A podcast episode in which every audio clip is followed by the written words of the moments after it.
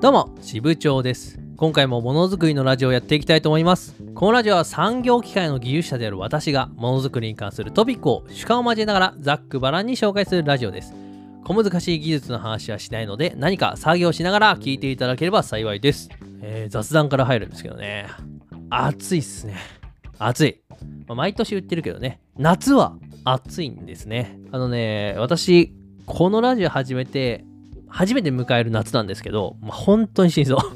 自分の家に自分の書斎あるんですよ。その書斎ね、2畳半でめちゃくちゃ狭いんだけど、この2畳半に閉じこもって、私はですね、在宅の仕事もしてるし、まあ、ブログとかね、ラジオの収録なんかもここで全部やってるんですね。やっぱね、狭い。2畳半狭いんだけど、めちゃくちゃ落ち着くというか、やっぱこう狭いなりの良さがありますね。ただ1個問題があってですね、狭すぎてエアコンつかなかったんですよ。なんで、さすがにエアコンないと死んじゃうんで、後付けの、まあ、工事不要のポータブルエアコンっていうのがあって、それを買ってきてですね、部屋に置いてあるんですけど、これがね、マジでね、でかいのと、マジでうるさいんですよ。まあ、結局ね、エアコンと室外機が一体になってるような物体なんで、まあ、それが部屋の中にあると。でそこからダクトをピューって通して、窓の方に排熱を持ってってるって感じなんですけど、まあ、うるさいですよね、それはもちろん。なんで、こいつクソうるさいんで、ラジオの収録とかの時はですね、基本的に切るんですね。まあ、おかげでね、今の室温がですね、36度となってます。もう、外ですね、本当に。脱水に気をつけてですね、ちょっと頑張っていきたいなと思ってます。さてさて、ここから本題ですけど、今回のラジオ、おなじみ失敗学シリーズです。このラジオのですね、人気シリーズでございます。えー失敗から学べることは多くあります。たとえそれが自分の失敗でなくても、失敗を考察することで教訓を得ることができます。そこでね、今回はですね、失敗事例を紹介しまして、そこから学べることを考察していきたいと思います。ドイツの政治家のオットー・ビスマルク氏はですね、こう言ってます。愚者は経験に学び、賢者は歴史に学ぶと。まあ、それほどですね、過去の失敗というものは財産なんですね。このラジオで過去の失敗事例、歴史的なですね、失敗事例から教訓を学んで、あなたの技術ノウハウとして活かしましょうと。そして今回のテーマはですね、こちら。技術者が知っておくべき規模の限界の話です。例えば、機械をもう一回り大きくしようとか、まあ、そんなことはよくあるんですね。えっ、と、既存の機種ですね。これを機種展開として2倍の大きさにしましょうとか、まあ、そういう指示があります。そういう指示があった時にですね、あなたは既存の機械の寸法をそっくりそのまま全て2倍にすれば設計は成り立つと思いますか、まあ、これが成り立たないっていうのは皆さんなんとなく分かってると思うんですね。じゃあ、なんでその単純なスケールアップの設計って成り立たないのか？これを説明することってできますか？これね、意外とね、直感に反するんですよ。ちっちゃいもので成功してるんだし、そのまま大きくすれば同じように成り立つだろうと。やっぱね、人間直感ではそう思うんですね。しかしその現実と大きなギャップがあるわけです。そのギャップにより様々な失敗が起きてるんですね。今日はですね、この規模の限界、つまり単純なスケールアップでの失敗例を知りつつ、その理由を説明することができるようになりましょう。という話です。まあ、すごくね、シンプルな話なんです。そんな難しいことじゃないです。ただみんな意外とふわっと理解してたりするので、まあ、ちゃんと理屈、理屈立ててっていうレベルでもないですけど、ちゃんと説明できるようになりましょうということですね。じゃあまずですね、規模の限界によって大きな失敗をした歴史的な事例見ていきましょう。時代はですね、遡ること、ローマ時代です。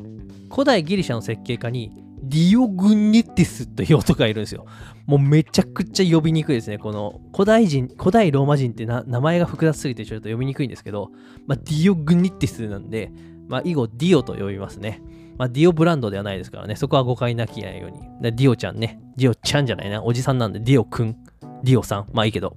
まあそれはさておきですね。彼はロドスという町に住んでまして、その都市ですね、を戦争から守る、防衛をするための兵器や策略を考えることをなりわいとしてました。でディオの防衛の手段っていうのはですね、特に目新しいものじゃなくて非常に古典的な手法ではあるんですけど、まあ、その手法で長きにわたり都市を守り続けて、まあ、その実績によってですね、民衆から強い支持を得てたんですね。ある日のこと、そのね、ロドスの町にカリアスという男がやってきます。でカリアスはね、民衆に対して自分が設計した新型兵器の模型を披露します。そしてこういうわけです。これは敵のどんな兵器でも捕まえることができる無敵の回転機重機だとカリアスは豪語したわけです。回転機重機っていうのは、まあ、今で言うとこの、まあ、クレーンみたいなもんですね。このカリアスのね、回転機重機の模型っていうのは非常に精巧に作られてて、動きまで厳密に再現してます。こうやって敵の兵器をやっつけるんだと。それをね、実際に見せるわけですね。とても非常に非常に高いクオリティで見せます。ロドスの人はその素晴らしい設計に感銘を受けました。カリアスはですね、当然期待をすごく集めて、逆に旧来のやり方しか知らないディオ君はですね、徐々に信頼を失っていくわけです。そして、ついにディオに与えられた権利や実権っていうのは全て剥奪されて、それが代わりに全部カリアスに与えられることになってしまったわけです。そしてですね、時は流れ、いよいよ金国との戦争が始まりました。まあ、近日近日中にですね、敵の超巨大兵器、攻め込んでくるぞという段階に差し掛かります。しかしですね、ロードスの人々、心に余裕があるわけですね。えなぜならね、我々にはあのカリオスの作った無敵の回転機重機あるじゃないということですよ。で、とうとうカリアスがですね、国から、よし、じゃあお前、あの回転機重機、もう使うからね、模型じゃなくて実際のサイズで作ってみろ戦争に導入するぞと言われるわけですね。しかしですね、カリアスから衝撃の一言は放たれます。すいません、模型はうまく動いたんですけど、実際の大きさ作れませんでした。と、というわけです。模型ではあれだけ素晴らしかった設計であったにもかかわらず、カリアスは実際の寸法でその回転機重機を作り出すことが不可能だと言い放ったわけですね。ロドスの人々はカリアスの間違った推論に欺かれていたわけです。え機重機ないの？どうしようと困りかけてたロドスの人々はですね、再びディオに泣きついて助けを求めました。まあ、これはね、手のひら返しもいいとこですね。実際にですね、実験を剥奪されたことで、ディオっていうのは深く傷ついてまして、一度は彼らの頼みを断るんですね。しかし、ロドスの人々を守るために、再び立ち上がってですね、最終的にディオはですね、見事にロドスの都市を防衛することに成功します。敵を撃退して、ディオグニティスは再び栄光を授かりました。カリアスがその後どうなったかは知る由もないですが、想像にはたやすいですね。というのが、この規模の限界を語るときによく言われる歴史的エピソードです。もうね、映画化決定ですね。非常にこの逆転劇、素晴らしいと思います。で、これの中でですね、カリアスがですね、最初から自分の模型がスケールアップできないことを知ってて、実験だけが欲しくて騙してたのか、それとも途中で気がついたのか、まあ、これはね、定かではないです。今日はですね、そこではなくて、模型を実際の寸法にスケールアップできなかった理由、これを考察していきたいと思います。まあ、実はね、これも答え出てるんですね。主な理由は2つですけども、まあ、1つ目の理由がかなり主たる理由です。これがですね、強度上の問題です。規模の限界っていうのは、この強度の問題が一番大きいです。すでに成り立っている機械をそのままの形でスケールアップしていくと、どこかのタイミングで必ず強度不足に陥ります。これが規模の限界というものです。形状を無限に大きくしていくことは不可能であって、必ずどこかに限界があるということです。じゃあそれはなぜなのか。今日はね、これだけ覚えて帰っていただければ OK です。これもね、非常に単純な話ですよ。大きくすれば当然強度も強くなりますが、それ以上に重くなるからです。これだけです。強度の増加幅よりも負荷の増加幅の方が大きいので、必ずどこかのタイミングで限界を迎えます。例えば、大きさを2倍にすると、強度は4倍になり、重さは8倍になるんですね。大きさが3倍なら、強度は9倍、大きさ、重さは16倍です。これだけはね、ちょっと図がないと説明しづらいんだけど、断面積と体積の関係で簡単に説明することができます。これね、応力を考えれば非常にわかりやすいんですね。応力ってなんじゃらほいっていう人のためにですね、ちょっと丁寧に説明してきますけど、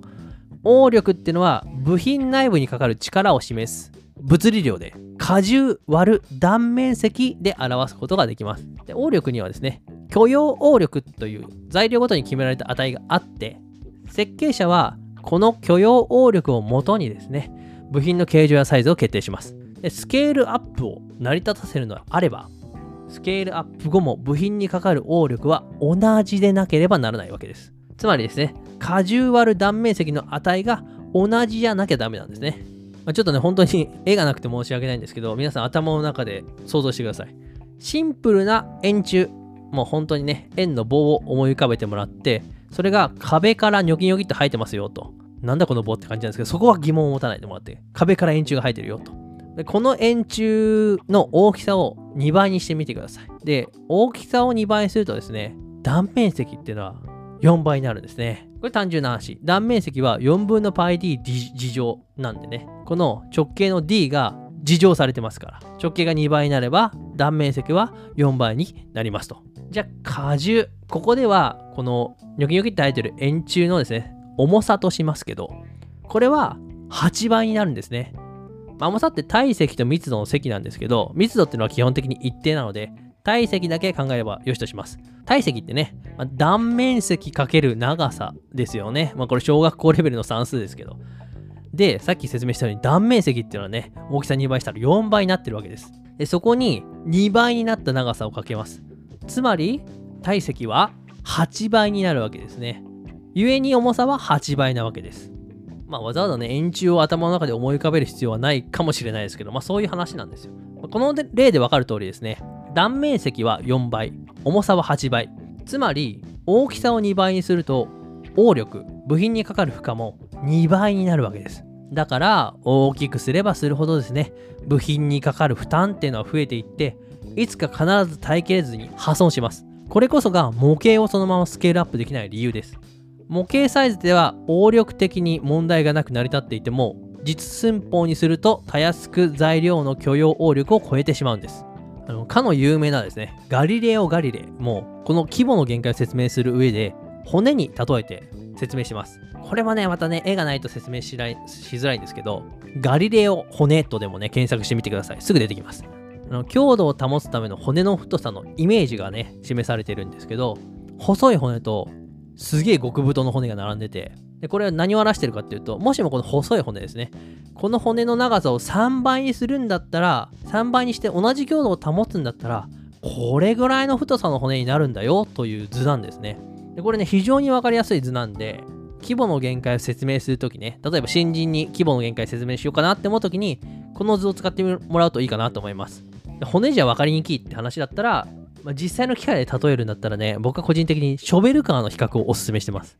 これね、ショベルカーの写真を見比べてみると非常にわかりやすいんですね。巨大ショベルとミニショベル、これを同じ尺度で並べて比較すると、めちゃくちゃわかりやすいです。全然太さが違うんですよね。アームとかの。で、ガリレオの骨の話もそうですけど、これ僕のブログの方に比較した絵貼ってあるんで、ぜひともね、時間がある人は見てください。わかりやすいですよ。あの、リンクはですね、ポッドキャストの説明欄に貼ってありますんで、そこからブログ飛んでもらえるとありがたいです。という感じでね、これがね、規模の限界の強度の話なんですけど、実は規模の限界って、制作上の問題もあるんですね。1個目がま強度の問題でしたけど、2つ目が制作上の問題。まあ、単純にその制作上の問題でスケールアップが難しいということです。模型ではいかにも作れそうな構造であったとしても、実寸法としてそのものを作り出すことが物理的に難しいよということがあります。例えばですけど、今回の例でね、カリアスが作った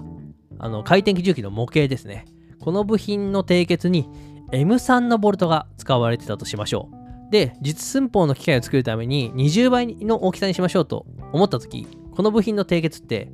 M60 になるんですよね。まあ、それがすでに現実的な値でないっていうのは皆さんよくわかると思います。M60 ね、お化けサイズのネジですよね。これはね、極端な例なんですけど、現実では、今のサイズだから加工や組み立てすることができていたということも十分にあり得るんですね。スケールアップする際にはですね、必ず制作の上の問題、こういうふうにつきまとってきます。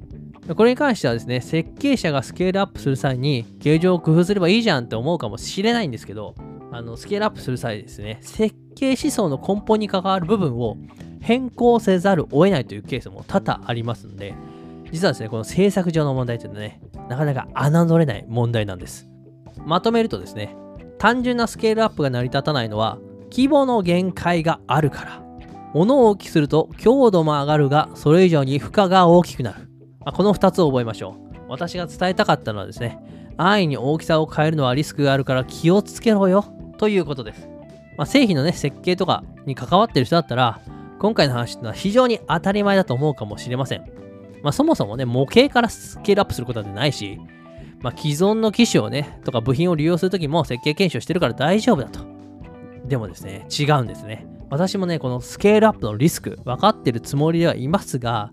それでも流用設計においては割と見落としたりするんですね。スケールアップに潜む思わぬ落とし穴っていうのはあります。サイズが変わればですね、設計検証に必要な項目ももちろん変わるんですね。ぜひともこれを肝に銘じておいてほしいと思います。またですね、最近は結構ね、実物を作る前に模型を作って検証しようとか、まあ、そういう取り組みが増えてます。それなぜかというと、3D プリンターが普及してきたからです。一昔前はね、わざわざ模型を作るなんてコストも時間もかかるって言って、現実的ではなかったんですけど、今となってはですね、検証の一環として、ミニチュアの 3D モデルを作るなんてこと結構多くなってきました。そしてですね、そのミニチュアのモデルをわざわざ重役が出席する会議まで持ってってですね、こういうわけです。部長、これが次期機種の構想モデルです。いかがでしょうかと見せるわけですね、モデルを。そうそうね、言うわけですよ。おお、これは合成があってかっこいい機械じゃないか。よし、作ってみろ。と。まあ、こういうやりとりがですね、会議で行われているのかいないのか定かではないですけど、まあそんな感じなんですね。さながらロドスの人々とカリアスのような関係なわけですよ。それがですね、模型であったとしても、ものというのは相手を納得させるために最も有効な手段の一つです。やっぱね、物の持つ説得力っていうのはね、すごいわけですよ。このようにですね、今後はね、ますます模型を作ってから実物を作るという流れが、まあ結構普及するんじゃないかなと思います。で技術者である我々はですね、この圧倒的な説得力を持つ模型、もの、まあ、こういうものに惑わされてはいけません。何も難しいことは必要ないです。一つ視点を持つだけです。模型を見たらただ一つ。本当に実際の大きさでこれ作ることできんのか？と疑いの目を向ける。それだけでいいんです。それが大切なのだと思います。ということで今日の話はここまでです。いつも通りここからお知らせです。この度日韓工業新聞社さんと私支部長でコラボレーション企画を行うことになりました。その名もですね、マジで設計者必属書支部長ベストセレクションです。今まで私が Twitter やブログで紹介してきた日韓工業新聞社さんのおすすめの技術書籍、これらが支部長ベストセレクションとして専門コーナーを設けられて実店舗に並んでおります。はい、並んでます。今後ね、全国の書店にて順次フェアを開催していきます。どんどん増えてます。開催店舗に関しては日韓工業新聞社さんのホームページに記載がありますので、ぜひとも立ち寄ってもらって、支部長ベストセレクション見に行っていただければと思います。リンクはポッドキャストの説明欄に貼っておきます。開催店舗どんどん増えてってますので、ぜひお近くの店舗にお立ち寄りください。まあ、本を買ってもらうのがね、一番嬉しいんだけど、とにかくですね、見に行って僕に報告していただけるだけでもですね、非常に嬉しいです。結構ね、あ、行きましたよ、支部長さんって声かけてくれる人多いんで、ありがとうございます。嬉しい限りです。で、これね、まあ、7月の中旬ぐらいから始まってるところは、お盆前に終わっちゃう店舗とか結構あるんで、そのあたりですね、ぜひとも日韓さんのホームページチェックしてですね、やってるかな終わっちゃったかなっていうのを見ながら行ってもらえるといいかなと思います。というわけで本日のラジオはここまでです。私は支部長技術研究所という技術ブログを運営します。週1更新を目標に更新してますので、そちらもぜひ覗いてみてください。今回話した内容、ブログ記事になってますので、文字で読みたい、絵が見たいという方、説明欄にリンク貼っておきますので、ぜひ読んでみてください。また、Twitter でも毎日役立つ技術情報の発信を行ってます。Twitter っていうかもう X だね。X でもやってますんで、えー、朝7時20分、夕方18時20分に投稿してますので、そちらもチェックよかったらフォローしていただけると嬉しいです。ものづくりのラジオ用のハッシュタグありますので、このラジオの意見、ご感想などは、シャープものづくりのラジオのタグをつけてつぶやいていただけると非常に嬉しいです。ものづくりののはですね、小文字アルファベットで NO となりますのでご注意ください。ぜひともよろしくお願いします。では、今回のラジオはここまで。以上、支部長でした。ではでは。